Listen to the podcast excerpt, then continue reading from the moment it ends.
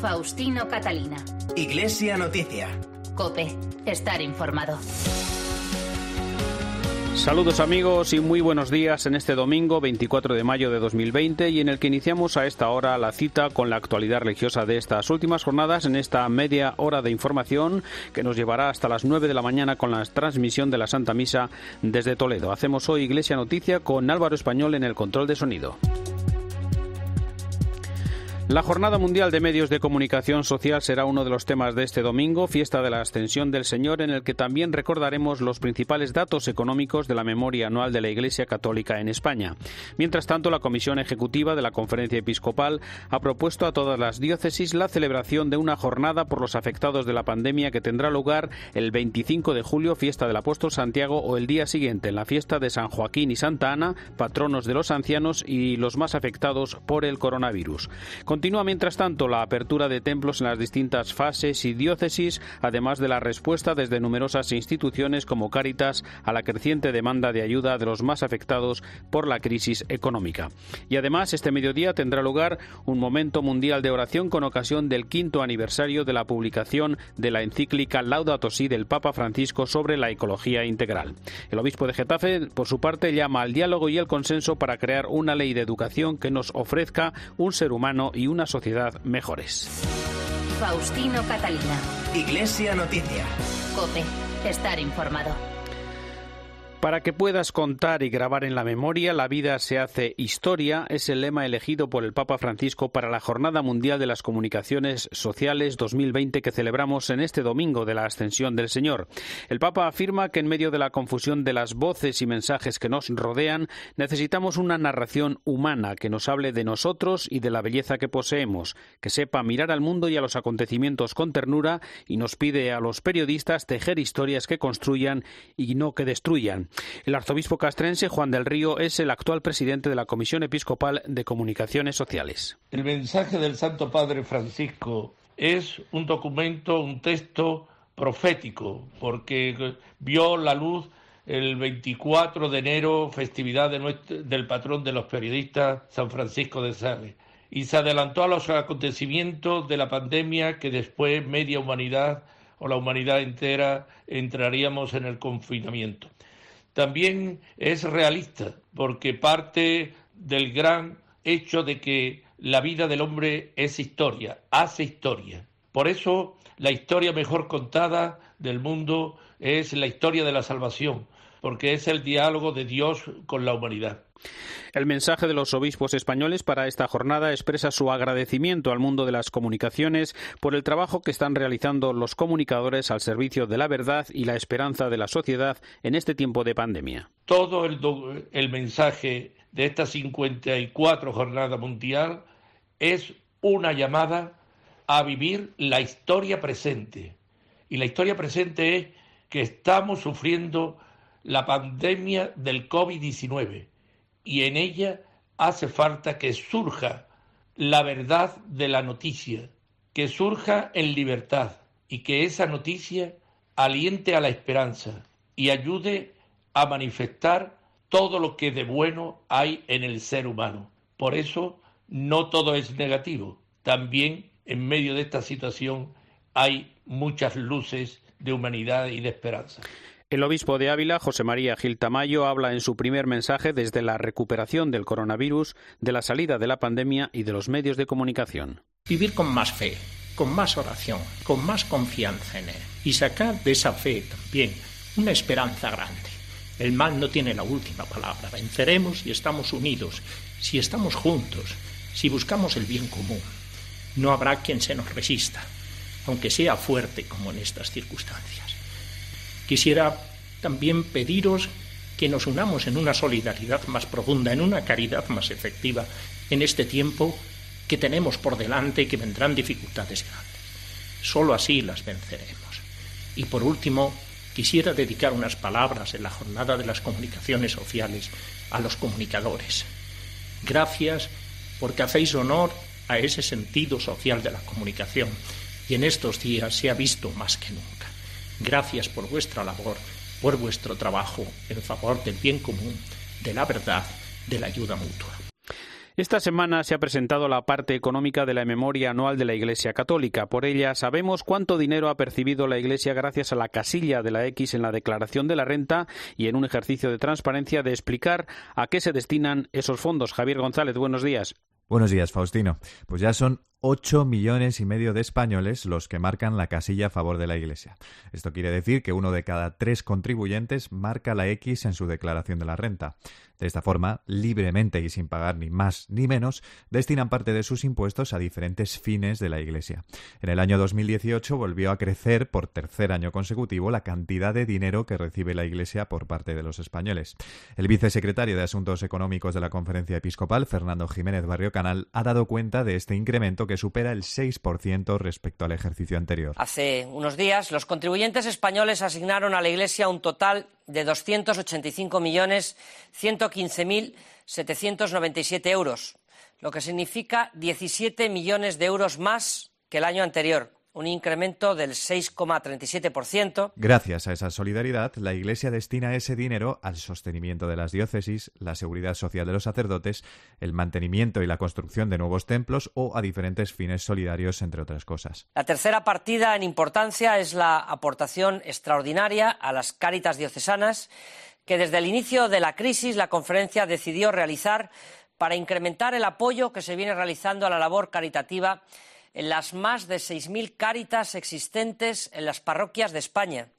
Este año, en el 2020, esta ayuda, que se elevó a seis millones y medio, se entregó de manera anticipada hace unas semanas en el contexto de las campañas de Cáritas contra el COVID. Un dinero que las Cáritas diocesanas necesitan ahora más que nunca en plena crisis por el coronavirus. Tu dinero, el que aportas con esa X, que vienen a ser tres euros mensuales, tiene un destino y es también ayudar a los que más lo necesitan. Crece la solidaridad y el apoyo a la Iglesia de los españoles a través de esa declaración de la renta que estamos realizando de nuevo en estos días. Noticias que llegan en un momento de creciente crisis económica que también está afectando a la Iglesia, Javier.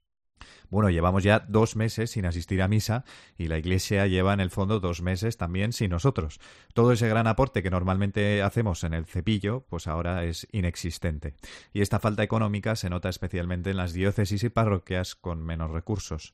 Por eso la Iglesia ha puesto en marcha una plataforma para que todos podamos ayudar a la parroquia de nuestro barrio o a la del vecino que igual lo necesita más. Se llama donoamiglesia.es y Fernando Jiménez Barrio Canal también relata lo bien que está funcionando. El portal de Dono a mi Iglesia estaba recibiendo mensualmente unas donaciones en torno a los 70, 80 mil euros. Cuando lo activamos eh, en la segunda quincena de abril, Pasamos a 412.000 euros en el mes de abril. En los primeros 17 días del mes de mayo ha habido más de 12.000 donaciones por importe de 1.100.000 euros. Son buenos números, pero no se acercan a lo que normalmente aportamos todos en las parroquias. Por eso es importante que sepamos que es muy fácil ayudar. Solo tienes que entrar en donoamiglesia.es y con un par de clics puedes decidir cuánto donar, de qué manera, de forma periódica o una única vez. Y bueno, además se puede desgrabar. Si puedes y quieres ayudar, ya sabes, entra en donoamiglesia.es. Dejamos los asuntos económicos para contarles que la Comisión Ejecutiva de la Conferencia Episcopal ha propuesto a todas las diócesis españolas la celebración de una jornada por los afectados de la pandemia que tendrá lugar el día 26 de julio, fiesta de San Joaquín y Santa Ana, patronos de los ancianos, que es el grupo social más golpeado por la enfermedad, o en la jornada anterior, el día 25, solemnidad de Santiago Apóstol, patrón de España. Esta jornada incluirá la celebración de la Eucaristía ofreciéndola por el eterno descanso de todos los difuntos y el consuelo y esperanza de sus familiares. Al mismo tiempo, está previsto dar gracias por todo el trabajo y el sacrificio realizado por tantas personas durante el tiempo de la pandemia y rezar de una manera especial por los mayores y las residencias de ancianos. Esta celebración desea además pedir la luz, comunión y entrega fraterna ante la crisis social y económica provocada por la pandemia y el confinamiento. Y al mismo tiempo se anuncia que la Comisión Permanente celebrará una Eucaristía por los difuntos de la pandemia y, si las circunstancias sanitarias lo permiten, en la Catedral de la Almudena de Madrid, coincidiendo con su reunión prevista para los días 6 y 7 de julio. Por otra parte, cada obispo diocesano verá la conveniencia de celebrar la Eucaristía por los difuntos de la pandemia en sus diócesis en la fecha que consideren oportuna. Y continúa, mientras tanto, el proceso de desescalada en las distintas fases en las comunidades autónomas con las iglesias ya abiertas al culto. Recordamos que la conferencia episcopal ha recomendado que la apertura de las catedrales y otros monumentos de la iglesia para las visitas no se produzcan hasta la tercera fase, momento en el que comience la posibilidad de desplazamientos entre provincias. No obstante, comienzan ya los preparativos necesarios para garantizar el distanciamiento social. Es el caso del Cabildo de la Catedral de Córdoba que prepara la fase intermedia con la apertura al turismo y la celebración de cultos con un 50% de su capacidad. Nos cuenta algunos detalles la delegada diocesana de Medios de Comunicación Social, Natividad Gavira. Buenos días. Buenos días. Mañana se abre a la mezquita catedral al público, aunque nunca cesó la actividad litúrgica en su interior. Desde que se decretase el estado de alarma, el obispo de Córdoba, Monseñor Demetrio Fernández, ha celebrado la Eucaristía en compañía de algunos fieles. Aquellos que se acercaron al principal templo de Córdoba lo hicieron guardando estrictas medidas de seguridad e higiene, mientras otros muchos han seguido la celebración diaria a través de medios telemáticos.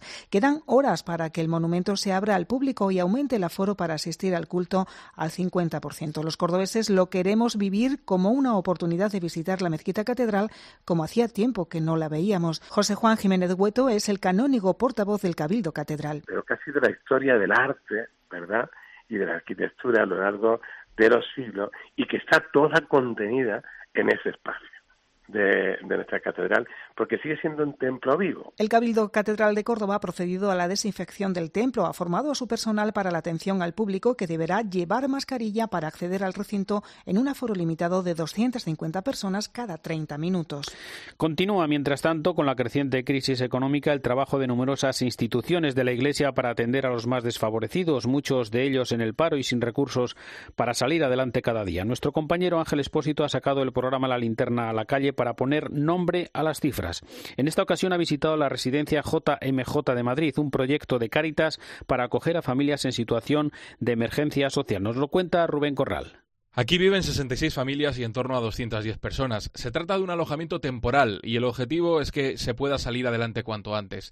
Es el caso de Leslie y su familia. Llevan dos años en este residencial y cuando empezaban a sacar la cabeza les ha golpeado la pandemia. No me mandaron alerte y desde el 14 de marzo pues vamos, que el CP tampoco se pronuncia, entras a las páginas, no figuras y vamos, que así está. ¿Dónde trabajabas? En un restaurante por el retiro. Encuentran las condiciones necesarias para empezar una nueva vida. Patti es peruana, pasó los dos primeros meses del confinamiento en una infravivienda, en un ambiente que no era conveniente ni para ella, embarazada de siete meses, ni para sus hijas de 10 y 13 años. Gracias a Caritas ha podido superar su mal momento y después de dar a luz al pequeño Perseo, llora de felicidad. No es de tristeza, sino de felicidad, porque gracias a Dios estoy aquí, mis hijas están felices y yo pues feliz y de una y otra manera lloro por felicidad, por no de otra cosa. En este bloque de apartamentos vive gente de todas las nacionalidades, de todos los colores, de todas las religiones. Mohamed y Osama son de Marruecos, tienen 19 años y llegaron a España solos y siendo menores. Uno en los bajos de un camión, el otro en patera. En este lugar se sienten respetados y queridos. Pues eh, bien, normal. Eh, eh, yo le respeto, ellos me respetan y lo llevamos normal, como una familia. De todos ellos cuidan tres ángeles de la guarda. Son tres hermanas franciscanas misioneras de la Madre del Divino Pastor, que forman el equipo de vida. Para Reyes, una vallisoletana de 72 años, este lugar es un regalo. Yo fui a, misionar por eso, para esa inquietud de ayudar a los más pobres. Y resulta que al volver después de muchos años de experiencia... ¿Te los encuentras aquí? Me encontré, claro. Este edificio del barrio de Canillejas de Madrid es la suma de un montón de historias, de un montón de vidas. Representa la esperanza de la segunda oportunidad.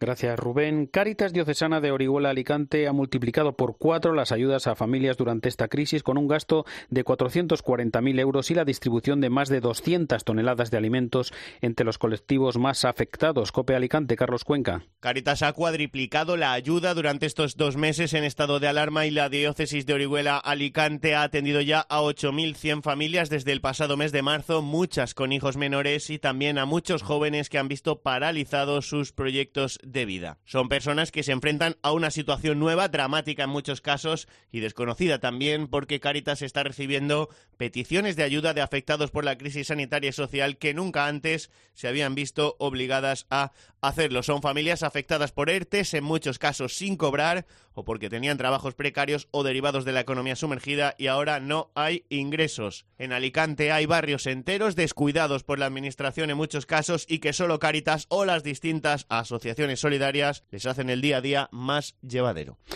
Pues ante el gran sufrimiento y la estremecedora cifra de muertes de ancianos en muchos países europeos durante la pandemia, la comunidad de San Egidio ha lanzado un llamamiento para que se reafirmen con fuerza los principios de igualdad de tratamiento y derecho universal de asistencia sanitaria así como para que se dediquen todos los recursos necesarios para proteger el mayor número posible de vidas, humanizando el acceso a la atención sanitaria para todos.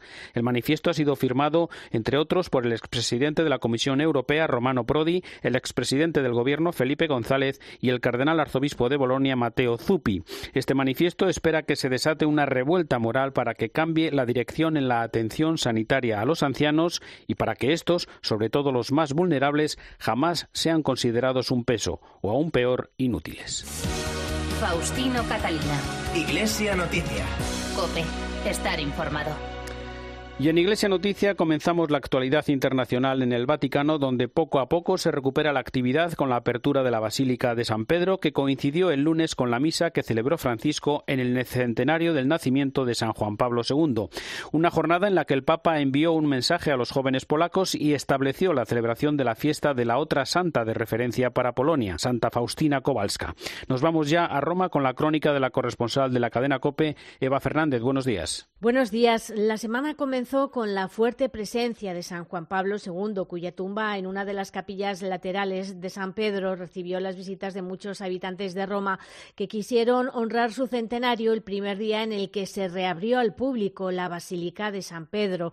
A primera hora de la mañana y ante sus restos, el Papa celebró la última de sus misas a las siete de la mañana, que han estado retransmitidas desde el comienzo de la pandemia. Francisco agradeció a Dios que hace 100 años llamara a un gran hombre para que dirigiera la Iglesia, del que ha destacado tres rasgos que le caracterizaron: su oración, la cercanía al pueblo y el amor por la justicia. que voleva la justicia era un hombre que amaba la justicia, la justicia social, la justicia que aleja las guerras. Por esto San Juan Pablo II era un hombre de misericordia, porque la justicia y la misericordia van juntas, una sin la otra no existe. No se trova. Ese mismo día se hizo público que la fiesta de Santa Faustina Kowalska, la que San Juan Pablo II tuvo tanta devoción por haber impulsado la Divina Misericordia, quedará inscrita ya para siempre en el calendario romano general. Su memoria se celebrará el 5 de octubre. La jornada del centenario concluyó con un mensaje del Papa a los jóvenes polacos, animándoles a que las celebraciones por San Juan Pablo II les inspiren a caminar con valentía junto a Jesús, que es el Señor del riesgo porque siempre va más allá de lo que nos imaginamos. Y más cosas, Eva, la Casa General de los Jesuitas comunicó el miércoles el fallecimiento en Japón a los 84 años del padre Adolfo Nicolás, superior de la Compañía de Jesús entre 2008 y 2016. Sí, Adolfo Nicolás fue el sucesor número 29 de San Ignacio de Loyola y el séptimo jesuita de nacionalidad española que ocupaba este cargo. Aunque en la Compañía de Jesús se trata de un nombramiento vitalicio, renunció a él cuando notó que le fallaban las fuerzas para no frenar los trabajos de gobierno. Natural de Palencia, entró en el noviciado de los jesuitas de Aranjuez en 1953. Con 24 años fue destinado a Japón, el mismo país en el que falleció y donde ayer sábado se celebró su funeral rodeado del cariño de todos los que siguieron la retransmisión. El actual superior general de los jesuitas, el padre Arturo Sosa, ha recordado esta semana a los periodistas de Roma la figura de su predecesor, destacando que siempre se entregaba al servicio de los demás. Quienes conocieron al padre Nicolás más joven, y lo, lo, ven ahora al momento de su muerte, ven un deterioro de la persona que no es casualidad, no solamente la edad, tampoco tan viejísimo, eh, sino de, verdad una persona que se desgastó porque puso todo su, todo su ser, lo puso en el asador. ciertamente una persona que no se guardó absolutamente nada para sí y que, bueno, con inmensa generosidad eh, lo dio todo. En la carta que envió a los jesuitas para confirmarles su fallecimiento, el padre general le definía como muy comprometido con el diálogo interreligioso y con una personalidad muy abierta, sencilla e inteligente. Su ejemplo, añadía, contribuirá a que todos sigamos sirviendo a la Iglesia con bondad, con generosidad y con alegría. En Iglesia Noticia nos detenemos ahora para recordar la figura y el legado del padre Nicolás en el comentario desde Roma de Antonio Pelayo. Buenos días. Buenos días. Del padre Adolfo Nicolás emanaban dos evidencias. La primera, su nada afectada sencillez, lo que yo definiría su campechanía derivada de sus orígenes castellanos que no desaparecieron de su forma de ser, a pesar de haber pasado más de media vida en Japón y Filipinas. La segunda era su clarividencia, su visión de la historia a largo plazo, no condicionada por prejuicios ni encasillamientos doctrinales o teológicos. Eso le hacía ver, entre otras cosas, la necesidad de que el catolicismo absorbiera las ancestrales sabidurías asiáticas. Tuve ocasión de constatar ambas cosas, sobre todo en el curso de dos largas entrevistas que me concedió cuando ya había sido elegido general de la Compañía de Jesús. Pude comprobar entonces entonces, que en él se había efectuado esa síntesis que San Pablo exige al verdadero apóstol, hacerse romano con los romanos y griego con los griegos para llevarles a todos a Cristo. En ese sentido, el padre Adolfo se hizo japonés con los japoneses, filipino con los filipinos, sin dejar de ser el jesuita cabal que había asimilado hasta la médula el espíritu renovador del fundador Ignacio, las ansias misioneras de Francisco Javier y la capacidad de asimilación del jesuita Mateo Ricci, que se hizo chino con los chinos para inculturizar el Evangelio.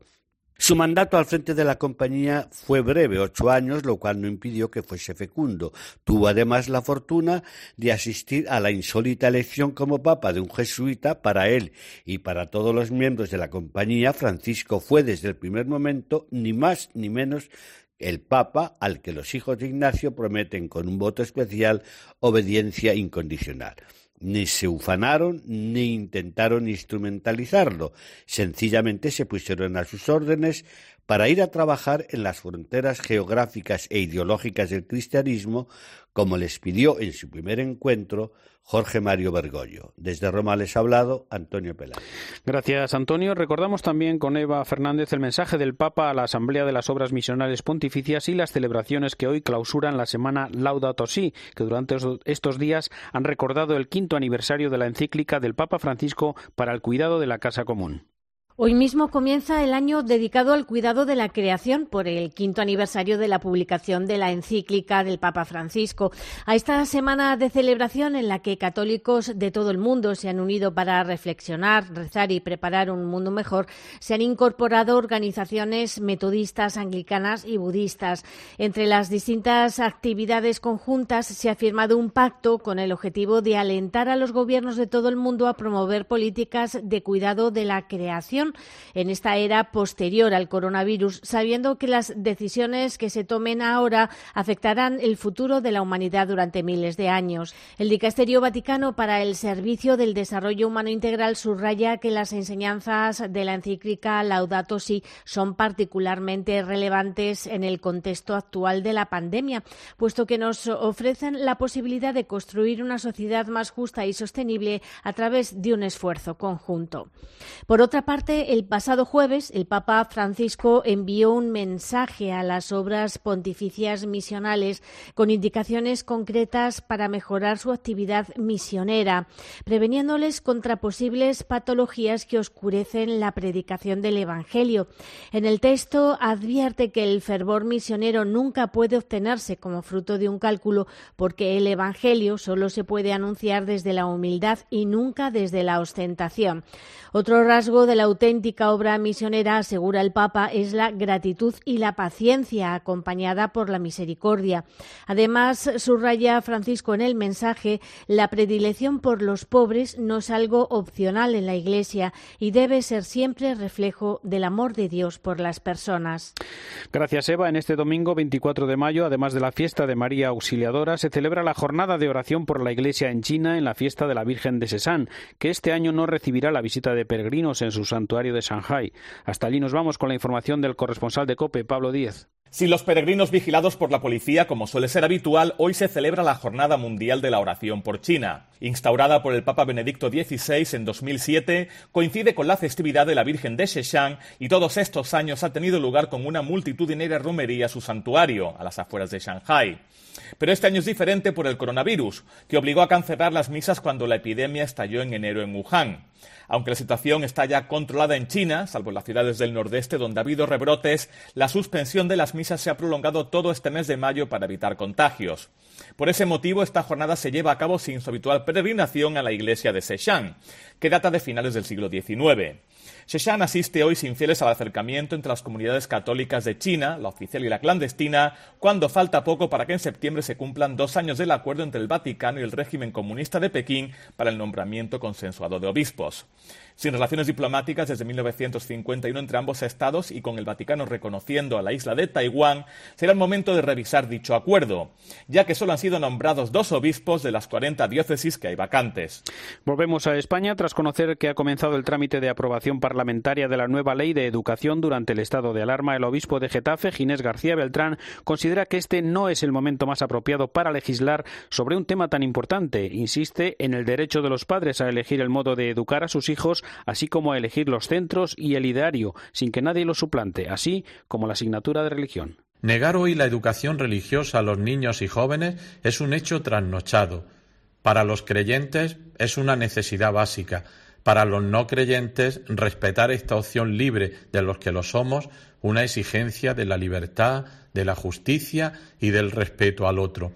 Dicho todo esto, creo que esta ley que se pretende aprobar en un tiempo como este, sin diálogo ni consenso, no es una buena noticia ni nace con vocación de futuro.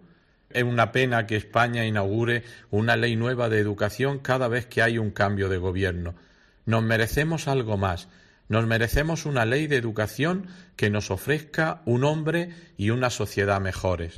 La diócesis de Córdoba impulsa un proyecto telemático para difundir el conocimiento del mensaje y las enseñanzas de San Juan de Ávila, como nos cuenta Natividad Gavira. Saludos de nuevo. Buenos días. La Diócesis de Córdoba impulsa su obra a través de la página web sanjuandeávila.net, que acaba de inaugurar una sección dedicada a artículos con rigor científico del Santo Maestro con el nombre de Mesor Era. La actualidad del mensaje de San Juan de Ávila encuentra un soporte nuevo para seguir difundiendo su enseñanza y ejemplo a través de canales telemáticos accesibles y masivos. El padre Carlos Gallardo es el director espiritual adjunto del Seminario San Pelagio de Córdoba. Un santo no solamente para los sacerdotes, sino también para todos los estados de la vida cristiana, porque es un maestro de la fe, es un gigante de la santidad. Y por esto la diócesis de Córdoba quiere seguir extendiendo su doctrina, su teología, su enseñanza, su ejemplo. Y lo queremos hacer pues eh, desde los medios que el mundo de hoy desarrolla. El proyecto Mesoreram promueve el conocimiento del doctor de la Iglesia cuyas reliquias se veneran en Montilla, ciudad donde vivió y murió. La iniciativa abarca la historia, la teología, la espiritualidad y la dimensión pastoral y misionera del apóstol de Andalucía. El cardenal arzobispo de Barcelona y presidente de la Conferencia Episcopal, Juan José Omella, agradece en su carta pastoral de este domingo el trabajo de entidades y profesionales durante esta pandemia con estas palabras. Quiero agradecer de corazón la dedicación de los voluntarios y profesionales que se han acercado con amor a las personas que esta terrible pandemia ha dejado desamparadas. Estas iniciativas son un oasis en medio de un desierto en el cual vemos como unas gotas de humanidad pueden paliar la sed de tantos afectados y a la vez despertarnos de nuestra comodidad para movernos a la acción solidaria. Las personas que reciben apoyo y ayuda experimentan la ternura del Padre. Señor, ojalá que los hermanos que estos días acudan a nosotros encuentren una mano solidaria, compañía o un gesto de afecto. Así llegamos al final del informativo Iglesia Noticia, programa 1673 en este domingo 24 de mayo, festividad de la Ascensión del Señor y Jornada Mundial de las Comunicaciones Sociales. Llega la última hora de la actualidad en España y el mundo y después la Santa Misa. Volveremos el próximo domingo. Hasta entonces, un saludo de Faustino Catalina.